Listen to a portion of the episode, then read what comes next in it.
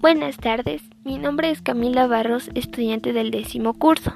Durante la unidad 3 del área de ciencias exactas, en la materia de matemáticas, se han tratado los temas correspondientes al décimo año de educación general básica superior, siendo estos fuente de estudio para la presente evaluación del tercer bloque del primer parcial correspondiente al segundo trimestre. A continuación, se procede a desarrollar la explicación de cada uno de los tópicos trabajados en la unidad. El glosario de términos que se utilizará durante este segmento será el siguiente. Discriminante, raíces, eje de simetría, función cuadrática de raíces, fórmula cuadrática, parábola, término cuadrático, término lineal, término independiente, coordenada del vértice en la parábola, gráfica basada en tabla de valores, vértice y GeoGebra.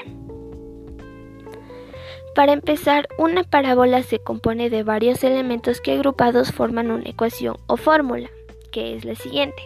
y es igual a ax al cuadrado más bx más c.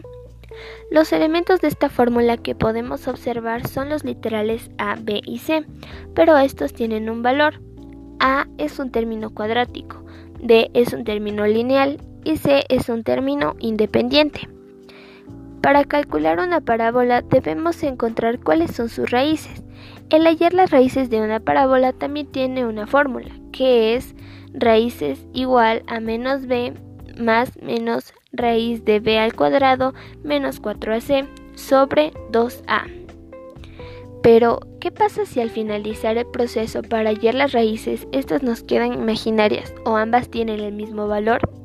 Esto sucede cuando el discriminante varía entre positivo y negativo.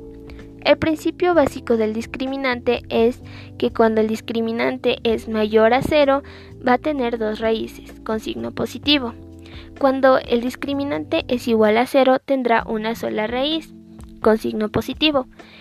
Y cuando el discriminante es menor a cero, las raíces serán imaginarias o inexistentes con signo negativo. El discriminante también posee una fórmula para hallarlo. Esta es parte de la fórmula para hallar las raíces de la parábola. Es la parte que se encuentra en la raíz. El discriminante sería igual a b al cuadrado menos 4ac. Una parábola siempre tiene un eje de simetría. El eje de simetría es una línea recta en sentido vertical que divide la parábola en dos mitades iguales. El eje de simetría tiene la siguiente fórmula. x es igual a menos b sobre 2a. El eje de simetría pasa por medio de la parábola y exactamente por medio del vértice de esta. El vértice de una parábola es el punto exacto en el cual la curva cambia su orientación hacia arriba o hacia abajo. El vértice es el resultado de la ecuación del eje de simetría. Una parábola se compone de puntos que unidos por una curva suavizada la forman. Estos puntos se obtienen de una tabla de valores formada a partir del punto del vértice en los ejes X y Y. La tabla de valores contiene la parábola expresada en puntos o coordenadas. Se puede saber los puntos en el eje X de la siguiente manera. Número 1. Se coloca el valor del vértice en el medio de la columna del eje X. Número 2. Se cuentan tres números anteriores a este valor y se los coloca encima del número central. Y número 3. Luego se cuentan tres números posteriores al valor central y se los coloca bajo este. Para facilitar el hallar el valor de los puntos en el eje Y, se puede recurrir a una GeoGebra, que es una aplicación matemática que es muy útil como material de apoyo para el aprendizaje interactivo. Colocamos nuestra función en el lugar de ingreso de dígitos. Luego vamos al índice del recuadro y seleccionamos tabla de valores e introducimos el primer y último dígito en los espacios del eje X y ponemos en el botón Enter o en Aceptar y tendremos nuestra tabla completa.